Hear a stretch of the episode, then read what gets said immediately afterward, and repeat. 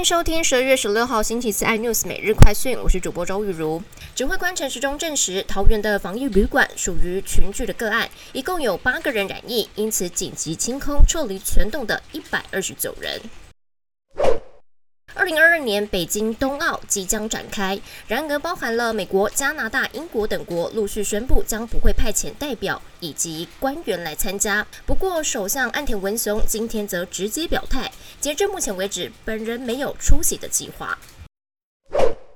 美国总统拜登签署行政命令，对中国、巴西等四个国家中的十五个实体企业进行制裁。中国部分包含了四家药企和一名个人。制裁理由是打击了芬塔尼等药物滥用成瘾问题，并指这些企业和个人参与全球非法药物的贸易。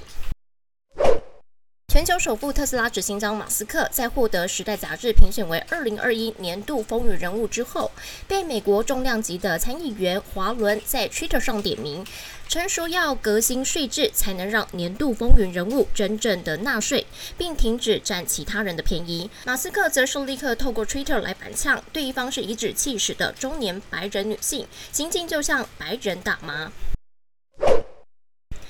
多新闻内容，请锁定有线电视四十八八十八 MOD 五零四三立财经台 iNews，或上 YouTube 搜寻三立 iNews。感谢台湾最大 Pockets 公司声浪技术支持。你也可以在 Google、Apple、Spotify、KKBox 收听最新的 iNews 每日快讯。